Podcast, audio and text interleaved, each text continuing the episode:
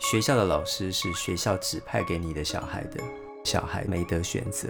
对，人跟人之间是有频率的，就像是你今天在办公室上班，办公室有五十个人，你敢说你跟五十个人感情都很好吗？嗯，对，你一定会有一些跟你比较好，有一些感情比较不好。嗯，那你怎么能够奢望这个班三十个人都跟老师都很好呢？对，频率都是近的呢？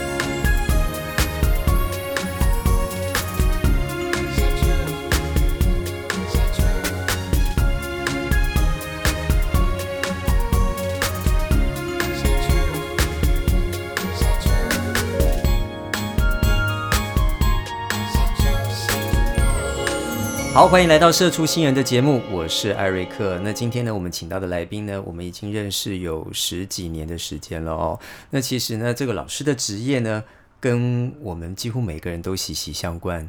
或许你不是现在会需要老师这份专业，但是你曾经。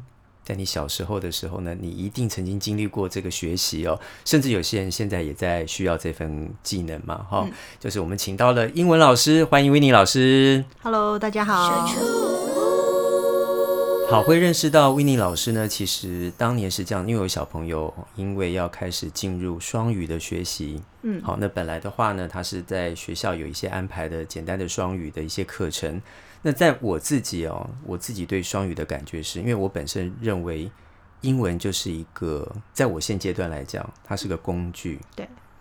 如果说你把一个不会英文的人丢到了国外，他也要生存下去。嗯，英文就是一个工具。对，他要活下去的工具。嗯所以现阶段我会觉得，我应该是在这个部分我们做一些钻研，而不是说真的去念什么学问的。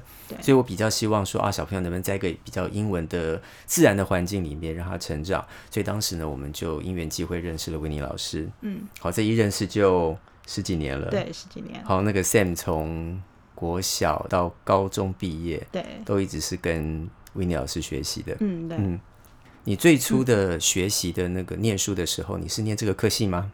呃，不是，我大学的话是学艺术相关的，艺术相关的，是是设计方面的。嗯嗯对，嗯，所以我那时候对美术一直都很有兴趣，想说，哎，毕业的时候可能可以走一下，呃，平面设计啊，或者是呃美术啊这类的工作。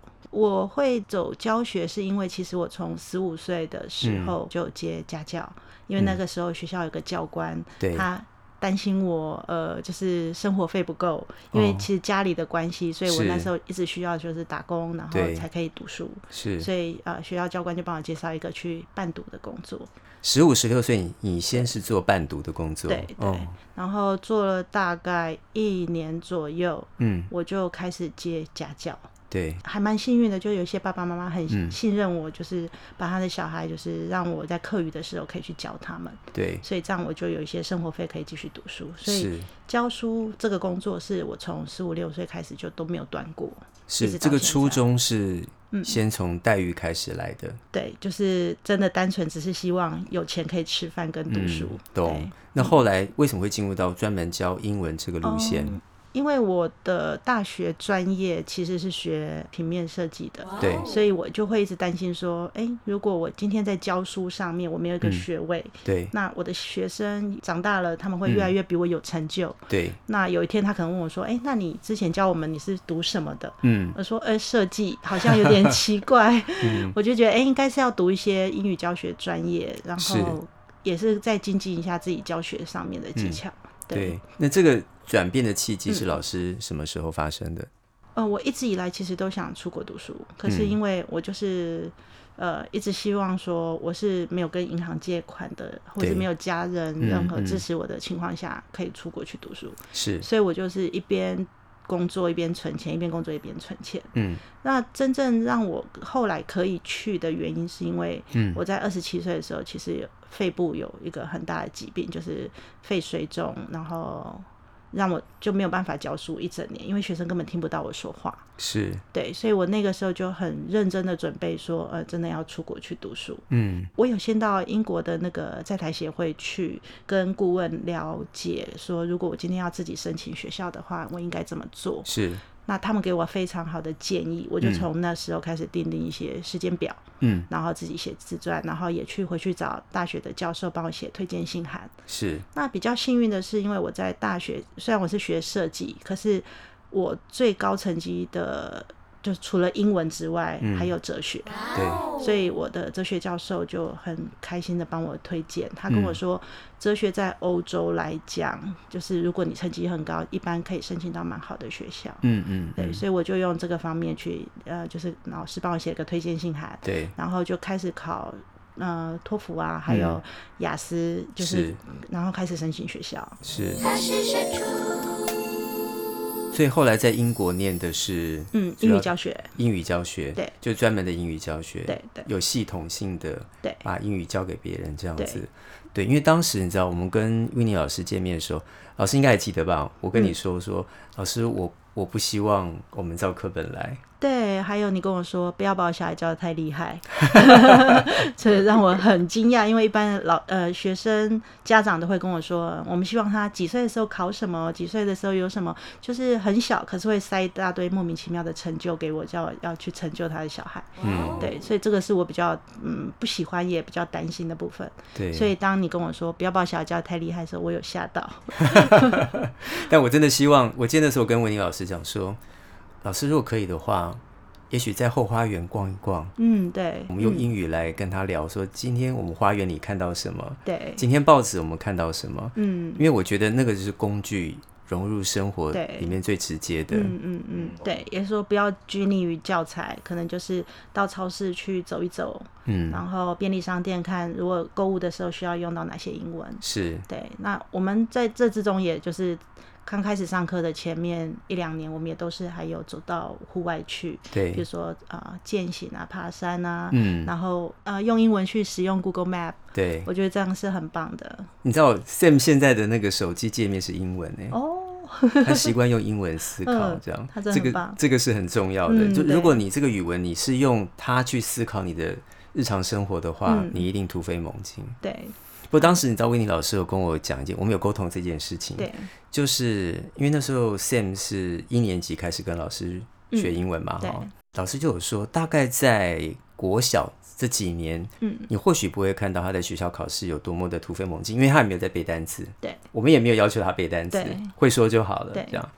等到国中开始啊，他就很像那个撑杆跳，嗯，一要整个要上去了。，对。哦，为什么？就是老师能不能解释一下，嗯为什么会有这种这么大的变化？嗯因为一般我觉得比较知识化的教法，可能就是着重于什么文法、句型、智嗯慧。对，那我跟 Sam，我们比较喜欢是说一个英文就是自然而然的习得，是，所以我们其实花很多时间在讨论，比如说他在呃，比如说乐高上面对，他所做的作品，还有他在可能他那时候在客厅，呃，家里面客厅里面有放了一个很大很大的那个云霄飞车，对对对，他自己怎么组装的，然后他会告诉我。嗯，就是我们用生活上面很多他有兴趣的议题去讨论，，是，可是并不是说很知识化，说我今天要教你十个单字，我这十个单字要用在哪个方面？是，对，可是是先用我们要讨论的主题，嗯，那可能这之中我们会不断重复他需要用到的智慧啊、句型啊、文法，对，可是就跟一般可能知识化的教法不大一样。嗯嗯，对嗯，我觉得自然而然这四个字非常重要，嗯嗯嗯，这是很难做到的。对，很难。因为我记得那时候他小时候念那个，比如说什么双语幼稚园，哦，嗯嗯联络部上面写说今天晚上八点钟我们会打电话到你们家去做 conversation 这样，嗯嗯然后后来八点钟，啊电话真的响了啦，对。然后打过来的话就是我儿子接起来。嗯，How are you？然后两个在套招演剧本，你知道？嗯嗯他以为这样我开心吗？其实我一点都不开心。我想说你们俩在演什么？在演什么剧场？不是英文，不是这个样子，嗯嗯，对不对？我觉得英文应该就是像我们融入生活中，自然而然我们嗯就可以用英文去思考这件事情。对。嗯，而且我觉得议题来讲的话，就是呃要看每一个学生的兴趣不同，对，可能像呃 Sam 他对自然科学或者是呃比较生物方面他有兴趣的话，我们带进去他可能学的会比较快。对然后他对创意来讲，他有很满满的创意，他想要分享。对，所以呃，如果听他说的话，可能会比呃叫他怎么说会好一点。没错。嗯而且你知道温妮老师的教材是很活的，嗯，比如说讲片语这两个字好了，对，可能小孩刚接触英文的时候，他说：“为什么我要背片语？”我也许有时候跟别的小孩讲说：“片语啊，就是外国人的习惯用语。”嗯，什么意思呢？我今天举一个例子哦，比如说我们在买东西的时候，我们是花钱，对，好、但花这个字本身它是名词的话，它是一朵花嘛、嗯 f l o w e r 嗯嗯对，那你为什么买东西的时候要用“花”这个字呢？嗯当一个外国人来学中文的时候，他问你说 “Why？为什么花钱要用花？嗯为什么不用使用呢对，？”你会怎么跟他讲？啊，就我们的习惯嘛，嗯。你就背啊，花钱这两个字就叫做片语啊，嗯嗯嗯，中文也有片语嘛。对，有时候你跟小孩子讲这个概念之后，小孩子就觉得哦，原来那是他们习惯的，嗯嗯。你就必须把它背起来，因为那就是他习惯的，没有办法，他也没办法解释，对，就是跟我们没办法解释花钱为什么要用“花”这个字一样。嗯对，那时候 Win 老师有跟我们分享很多这种智慧上的一些解释。好，那老师遇过这么多的学生哦，嗯。有没有发现其实真的每个人都是不一样的？对，但是呃，我觉得学生对我来讲不是很大的挑战，应哦，该是跟家长沟通 才是最难的，因为我觉得呃，应该没有教不来的学生，嗯但是有很多教不会的家长，哦，对所以跟家长对谈来讲，我觉得是一个很大的挑战。就是嗯。有些时候家长会，他有他自己，当然他有他的考量，毕竟他也是付费者，他希望说他想要得到什么样的内嗯。容，那、那是我们可能必须要跟他妥协。但是我我这边可能就是没有办法，就是真的做到说完全听家长，因为我一般呃教学上面我会先看学生需要什么，然后学生喜欢什么，是。然后我们再去设计课程，而不嗯。是家长想要什么。懂，对，那这这方面就会跟家长常常产就是形成一个拉锯战，嗯嗯然后家长也会觉得说，哎、为什么你都不是跟一般呃就是房间可能补习班一样的教法？对，对他可能会有他自己想要的样嗯子，那那个时候我可能会自己会斟酌。如果今天家长提出了要求不是我要的，我就会可能会放弃那个学生。我懂对，，但不是学生的问题。一般我觉得我跟学生来讲，我都觉得他们很棒。嗯，那我也觉得很多学生他们的想法，呃，已经不是大人认为说，呃，就是他们就是往这个方向走去，他们有自己的思考方式跟模式，嗯。所以我觉得应该是尊重小朋友他们个人的独特性，懂。对，而不是就是把我们要的框架框在他们身上，他身上，因为很多家长其实想，你为什么不能成为我想要的那个成绩很好的小孩？嗯，对对，有些家长他们还是一样，就是以分数论，是，就是他们希望就是学英文是一个结果论。嗯呃，我觉得你今天考得很好，你就是好孩子；对那、你考不好，你就是一个不好的学生。对，那呃，我们上课是没有考试的啦，嗯对，所以也是很多家长都会觉得说，怎么没有考卷？嗯，然后怎么没有背单词测验？然后什么呃，可能是朗读比赛或者什么的，嗯就是我们没有很花俏的东西，但是每天我们可能呃聊的东西不会很。就是很局限在哪些主题上面，可嗯这个东西，呃，我觉得要跟家长解释，就会有一个很大的问题。对对，所以一般来的家长就是他们可能认同，或是他们自己认为说，他们希望说小朋友他们有独立发展的自由，嗯。对，然后也希望说、呃老师可以给他的东西是不是只是局限在一个本教材，而是更多东西他可以涉略，譬如说不同的主题，嗯。然后不同的科目，是，对，因为学英文就是真的是一个工具，嗯。如果我们利用这个工具，可以学到数学、生物、自然，然后音乐，这都嗯是好事。真的，你知道 Sen 现在在念电机吗？嗯，他们都原文，对，他们全班大概只有他没有在靠翻译的，哇哦，他就直接这样看。嗯嗯嗯，然后他们同学都说：“为什么你读那么快？因为对他就像在看中文一样，因为他习惯这个语言，对就是你要很习惯这个语言，用这个语言去思考的时候，对，这一切都对你来讲不是任何的障碍。嗯。嗯，对，因为用英文思考，呃，如果只是单纯学文法、句型、智慧，可能做不到。嗯，那可能就是学生延伸的，比如说阅读，对，他们如果读得多，他们毕竟就会有一些自己归纳然后推理的能力。对，对，那对呃一些文本内容，他们自己也可以比较轻松的驾驭。是对。像维尼老师在着眼点真的是非常的棒，因为有一次我记得我在车上放歌嘛，放嗯那个英文歌。然后突然那个 San 就在后面哈哈哈笑起来，我说你在笑什么？他说他歌词很好笑。我说你听得懂他唱什么？他说听得懂啊。他就跟我讲一遍说，嗯那里面刚才讲什么？我说哇，你怎么知道？已经进入他的生活了，嗯他在用去听那个英文歌词，去 enjoy 那个歌词跟曲调之间的和谐。对，那另外一个 w i n n i 就是，我觉得你也很厉害的一点，就是我记得他有一次就是请 Sam 跟他其他的同学一起用英文去辩论。对对用英文辩论就是要用英文去思考，就不能从中文再转化成英文。对这个是非常强的一个一个 push 的力量。对，因为学语言比较难的就是批判性思维，对，然后还有呃就是文化的学习，因为我们毕竟不是在那个环境里面，嗯所以这两方面我觉得是在上课的时候我们会特别强调的。嗯嗯嗯，对，那辩论的话，就是他们可能会有一个主题，他们自己回家会先准备，是，然后到了现场的话，就是可以交换意见。我认为这是有点脑力激荡嗯的方式，就是有点像，嗯，我知道的东西你不知道，然后你知道的东西我不知道，我们对。彼此交换了很多讯息，嗯，所以这样子在同才中学习，我觉得速度也会比较快一点。是，嗯。是不是经历过这样子的训练，几乎小朋友的英文就会比较快到达那个点？嗯，因为一般小朋友他们很重视同才，反正哦我让我朋友知道说我我的想法，嗯，会比老师一直告诉他说你应该怎么想会比较快。对，对，嗯哼，所以我觉得如果小朋友他们为了让同才知道说他们自己心里面的想法，他们可能为此而准备更多。嗯嗯，那时间、速度还有学到的东西，可能比老师单方面告诉他们来的多。是。嗯那其实像英文这门课程的话，现在我们的教育一直在改嘛，哈。嗯，那老师有没有在这上面多一些准备上的工作？老师平常都怎么准备一下自己的教材的？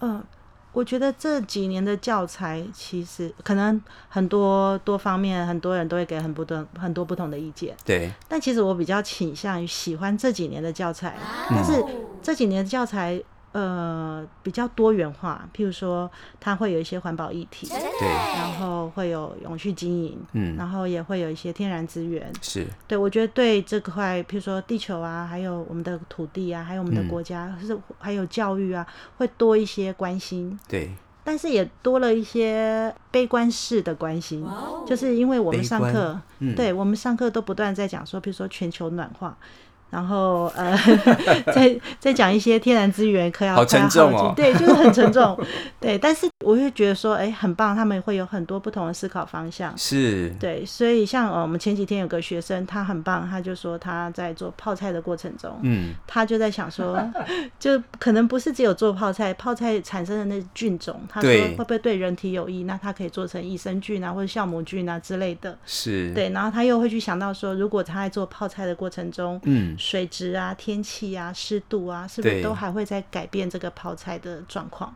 是，我就觉得，哎、这样的思考很好，就是毕竟。呃，一般在学校，呃，学生可能没有办法这么全面性，嗯，但是他自己有兴趣，他就延伸了很多跟嗯。收集资料，对。这个很有趣，哎，就是嗯从英文去出发看待这个世界，对。这应该也是这个语文的本质，用这个工具去嗯。思考这个世界现在变成什么样子。嗯，刚才聊了很多，那其实我以前在大学的时候，我也是家教，嗯，对，好，我跟维尼老师是一样的工作属性哦。我很想跟很多就是在听这个 podcast 的面前的社畜们，或是你哦，分享一个讯息，就是我并不排斥找学校以外的老师来上课。为什么？因为学校的老师是学校指派给你的小孩的，他没得选择。对，人跟人之间是有频率的，就像是你今天在办公室上班，办公室有五十个人，你敢说你跟五十个人感情都很好吗？嗯，对，你一定会有一些跟你比较好，有一些感情比较不好。嗯，那你怎么能够奢望这个班三十个人都跟老师都很好呢？对，频率都是近的呢？嗯，好，所以那时候 Sam 回到家之后，比如说他今天在学校，嗯、他说，诶，这个课他听不太懂，我就说听不懂的原因是老师表达跟你频率不合吗？嗯，他说，嗯，听起来是。我说好，那我们就去找别的学习方法，对，一本去找别的老师，嗯，一本是去别的补习班。对，其实那个只是要寻找一个新的频率进来。对，我目的是我要把这件事情搞懂，嗯嗯，让这个频率进来。对这样。那温妮老师在面对这些万一有一些频率跟你震动不太一样的小孩，你怎么办？你怎么引起他的兴趣？嗯，我会遇到一些学生，他们可能不会喜欢我所有我教的东西或我所有说的事情，嗯，但是我会先试着了解。我觉得大量的聆听是很重要的。以前老师在上面讲，学生在下面听，那个时代其实已经过去了。是，对。那像呃，有些学生他可能就是对篮球很有兴趣，嗯，那我会试着去了解他有兴趣的部分，是，然后再从他有兴趣的部分去找他需要的、想要的、接触的东西。嗯比如说看一些呃杂志是关于 NBA 的，或者是上网去看一些影片。是，对，那这个东西的话，我觉得呃，可能现在教学的老师就必须要知道说，以往那种就是老师说学生听的时代，其实真的过去了。弯位的、单方向的，对，对？那我也是鼓励一些学生说，哦，不是每一个家庭都可以请一个家教老师，嗯，但是其实很多工具其实现在都是免费的。我会鼓励一些学生，譬如说他们是对呃物理、化学或者是其他科目有兴趣的学生，他们有很多大学上面的公开课。对，譬如说，也可以上一些呃 Coursera 的课程，是，或者是 TED Talk，那些都有一些免费的课程可以上。嗯，那还有像台达摩，它也会有针对一些比较理科方面有兴趣的学生，嗯。然后他会会有一些影片可以看。对，像库克云也是很好的一个媒介，所以嗯不是只有一种方式可以习得你想要学习的语言或者是呃科目。就我就会鼓励学生说，往自己的兴趣去发展，嗯然后找到适合自己的工具。嗯，因为就像刚才呃爸爸说的，就是说嗯不是学校的老师都可以适应自己，那你自己也不可以适应所有的老师。是，对，但是自己就是找各种不同的老师，嗯就是在各种不同的平台上面找到。嗯，对，寻找到那个对的频率。对我觉得频率很重，因为人跟人之间的相处其实就是那个频率。对，像威尼老师就是教学教到现在这么久，那有没有那种让你觉得我们频率磁场很对的学生？应该很多很多很多，哦对。到现在还有在联络，对对不对对，其实很幸运，因为我教很久了，所以嗯我的学生，像我昨天跟一个在日本工作的学生吃饭，是。他其实已经我都不知道他已经三三十二岁，啊，你不是才三十五岁？马上泄露年纪。对，但是我教他的时候，他其实只有十四岁。是，对，所以就有点吓到，但是就很棒，是可以听到他们讲各行各业的事情。比如说他在半导体，我就可以听很多很多半导体的故事。是，对，我就觉得哎、诶这样很棒，至少我的学生他们都比我有成就，然后带给我很多新奇的事物，我觉得这样很棒。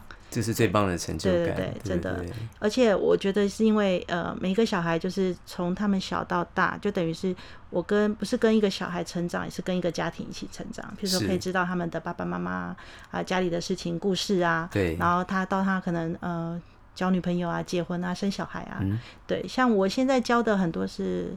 呃，就是他已经生小孩了，叫我是教他的下一代。叫你叫他下一代，可见你哥看不出来啊，你就跟二十年前一样。啊。太好了，像老师刚才讲说，比如说学生喜欢篮球，对。你就开始去想说，我们从篮球这个角度去切入。对，我这么用白话文去解读老师刚刚说的话，其实你在当他的朋友，嗯，对，对不对？对。因为朋友跟朋友说的话，小孩就会听进去；对老师跟小孩说的话，他不见得会听进去。对。对所以我刚带一个新的学生的话，我都会想尽办法说，先让他喜欢我，嗯因为如果他喜欢我，他其实会可以为了我就是做很多的努力。懂，然后我也要让他很清楚的知道说，我会对他们很好，是因为我是真心喜欢他们。是那孩子其实很简单，他们很清楚可以感受到说，这个大人是不是真的关心他们。对对对，对。那教条式啊，或者是一些呃比较制式化的想法，就不要再灌输在他们身上，嗯因为其实他们有的已经够多了。是我觉得开放式的心态去聆听小孩他们需要什么是比较重要的。嗯，因为我们一直以来教育，甚至我可以这样讲，很多家长都是把我喜欢的框架，嗯，我很隐性的框在他的身上。对，当他没有到那个框架的边缘的时候，他也许就出手说为什么？嗯，哦，那我记得我曾经小朋友那时候在学校考试说，没有八十分的都要留下来，嗯，要什么第八节去复习。对那我就问老师说，谁规定的？八十分怎么来的？对，那我就说，哦，那我小孩弹琴弹一百分，别的小孩弹钢琴要不要弹一百分？嗯，对，那你为什么要规定这件事情？每个人是不一样的，对，真的，对不对？对，我也相信说，呃，所有的孩子他们有能力找到自己喜欢的，那我们在旁就是从旁协助，对，然后给一些意见跟建议，对。但是不是强迫式的驱使他说走向我们想要他走的路。是。对，你像刚跟老师讲，就是把自己当是小朋友的朋友，嗯，这样就可以比较融入他生活，然后融入他的教育嘛。对，讲到这点的话，我就生气了。你知道有时候啊，Sam 的小秘密都不跟我们讲，都跟维尼讲，然后这维尼转过来说啊，那个 Sam 爸爸那个怎样怎样怎样怎样。我说原来他心里面是这样子想的，有时候是这样子。有时候我要守口风一点，要不然他会觉得我出卖他们。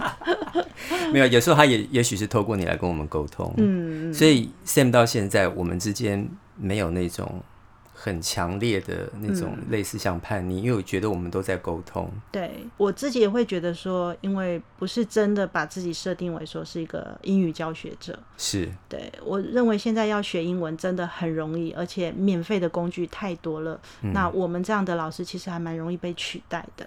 比如说，老师想太多，因为我觉得语言是互动来的。嗯嗯你你总不可能在家每天练习说我要麦香鸡一个，我要麦香鸡两个，我要什么大 大杯可乐一个，对对不对？你还是要必须跟人有这个互动，你才觉得原来我今天这样说的是对的，所以。我们很需要老师。哦，谢谢。对，我也觉得说情感的交流，还有就是呃心灵，我觉得嗯心灵的沟通，会让孩子就会觉得说，哎、他不是只有爸爸妈妈关心他，他嗯其实在生活上也多了一个老师关心他。对，我觉得这个很棒。嗯嗯嗯。OK，好，那今天我们这个节目来做一个结论。嗯嗯如果今天维尼老师遇到一个学生，你最想跟他说什么话？学生的话，我会觉得说，呃，尽量勇敢的说出你自己心里面的想法，嗯，呃，不要害怕说去挑战旧有的思维，嗯，然后跳脱传统，创新，找到自己想要走的路。不要觉得说爸爸妈妈会失望，或者是爸爸妈妈想要你走的路才是正确的。嗯嗯，就是多方收集各种不同的资讯，然后自己归纳之后，找出自己想要走的路。嗯不要只有嗯一昧的认为说，呃，我不够好，我可能真的就是要先听大人说，就是要勇敢一点。嗯，是有专家也研究了，未来有百分之六十的工作到现在还没有出现，嗯，所以爸妈也不知道未来会出现什么样的工作对适合你的小孩。对，你只是用现在十几年前对他来讲十几年前的思维对去跟他讲，你这样做或许比较好。对，好，嗯透过这个节目，有什么话为你想跟家长说的？呃，我希望家长真的可以尊重每一个小孩的独特性，嗯嗯、试着不要拿自己想要孩子成为的样子去情绪勒索。如果可以多给孩子一些空间跟自由，对，然后我觉得相信两个字很重要，嗯，要相信自己的小孩其实可以做的比我们都更好。对，嗯。一定的。他是社畜，我也分享一个嗯。我自己的心情，嗯，不要用分数去衡量小孩，对。因为分数太可怕，因而且你不知道那个分数怎么来的。对，我记得那时候我大学联考，我那数学好像才考六十分，嗯总分一百二嘛，对，我考六十分。但你知道吗？我已经超高标三十分了，嗯。我已经超高标很多分了。哦。我的意思就是，分数不代表什么。对，因为我记得呃，我第一次的英文成绩是这辈子第一次考过的英文成绩是三十八分，然后，还好，我觉得我很幸运，是我我爸爸妈妈他们不是 care 成绩的人。是对，所以呃对，三十八分对我来讲也不是一个打击。那如果说有一些后辈嗯，想进入像维尼这样子的职场的话，你会给这个后辈什么样的建议？我希望说，呃，未来真的想要走教职这一行的，嗯嗯，呃，新进的人员，他们可以知道说，其实我们自己呃拥有什么，其实可以让孩子也拥的拥有不一样的视野。就是，我认为很重要的是，就是大量深度的阅读跟广度的学习。就是如果说今天呃回家，呃就是下班之后，很多人可能就是看看电视啊，追追剧啊，嗯对。可是呃，我觉得作为一个比较好的老师呢，就是定时定量的阅读其实很重要。大量的阅读就是才会有归纳跟分析的能力。对，那如果可以广度的学习，譬如说，因为现在很多学生他们学习的议题是很多面化的，嗯所以如果想要有一些创新的想法，不要只有拘泥于一本教科书，嗯我觉得应该要勇敢挑战旧有的思维，然后不要只有相信说，哦，我们只有一种教学大纲。对，对，如果可以的话，譬如说像现在很多议题，像呃最近的碳权啊、嗯 ESG 啊、是。风力发电啊，这些都是我觉得呃，身为一个老师应该接触的。是，嗯，那还有就是要学会提问跟聆听，嗯。因为旧有的思维是老师说什么，对，灌输到学生的身上去。但是如果可以提问，有时候孩子会给你不一样的想法。嗯然后我觉得很重要是，也是学教会学学生说，学会欣赏他人的想法，是，然后可以广纳意见，对，没然后再来就是培养反思的能力。嗯我觉得老师很容易落入一个窠臼，是我觉得我说的都是对的。嗯对，所以如果嗯，可以告诉自己说，其实没有一场完美的教学。是，对，可以像像行动研究法一样，就是评估学生的状况，然后调节再实施，我觉得嗯是很好的。是，那第二个最大，就第一个是批判性思维，那第二个我想要分享的是说，我认为当为一位教师，要学会怎么投资。投资自己吗？对，就是除了金钱上面，譬如说，不管你今天只是存一千块啊，嗯。在比如说股市 ETF 啊，或者什是。么都是好事。然后嗯。投资你的智慧，嗯。就是因为现在我说工具很多，学习资源很多，是，所以其实我觉得我鼓励老师可以不断的在学习，因为有大学公开课，对，还有一些研讨会，嗯。然后也可以有看一些影片，像 TED Talk 或者是 Coursera 的一些课程。嗯是，我是觉得老师们都可以善用工具去学习。嗯。那投资健康很重要，嗯。是因为像健身啊、打球啊、跳舞啊，对。然，后甚至定期的健康检查是，我觉得都是呃我们作为譬如说跑课的老师比较缺乏的。哦，对，因为我们其实呃上课是很静态的，是，所以如果很少运动健身，其实对老师是很伤的，因为我们只是不断的坐在那边，对我们是很静态、很静态，所以平常就是没没什么运动的机会。嗯，嗯，然后再来就是我觉得是要学会投资情感，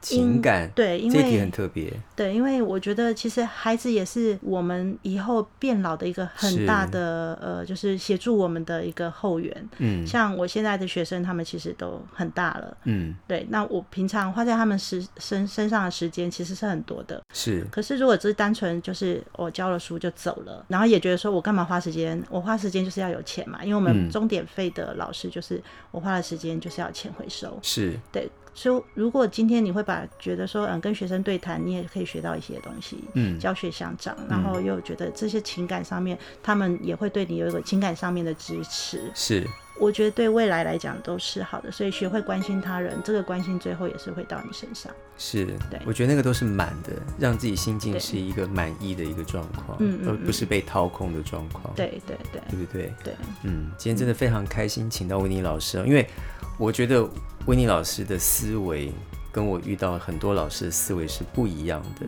因为我遇到很多是比较升学走向的老师，嗯他们觉得这样做这样做对学学生才是好的。对那或许这比较单方面的好，是不是成绩好，就是这个小孩将来就会好？嗯哦，他对他的工作来讲是将来就是好，这个是未定之天。